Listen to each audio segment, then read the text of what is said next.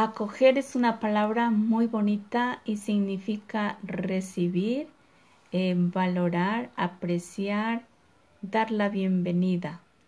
Eso es en síntesis lo que Dios nos pide que hagamos con nuestra vida, acoger a los demás tal como son. Y San José eh, lo llevó a la práctica cuando recibió a María, su esposa, sin ponerle condiciones previas, sin discriminarla, sin juzgarla, simplemente la valoró, la respetó, le brindó bondad, delicadeza. Es decir, San José nunca se sintió prisionero de expectativas o decepciones. Por tanto, liberémonos de ese pasado negativo que es como una barrera para mirar en el otro lo bueno, lo positivo y lo grande que tiene cada persona.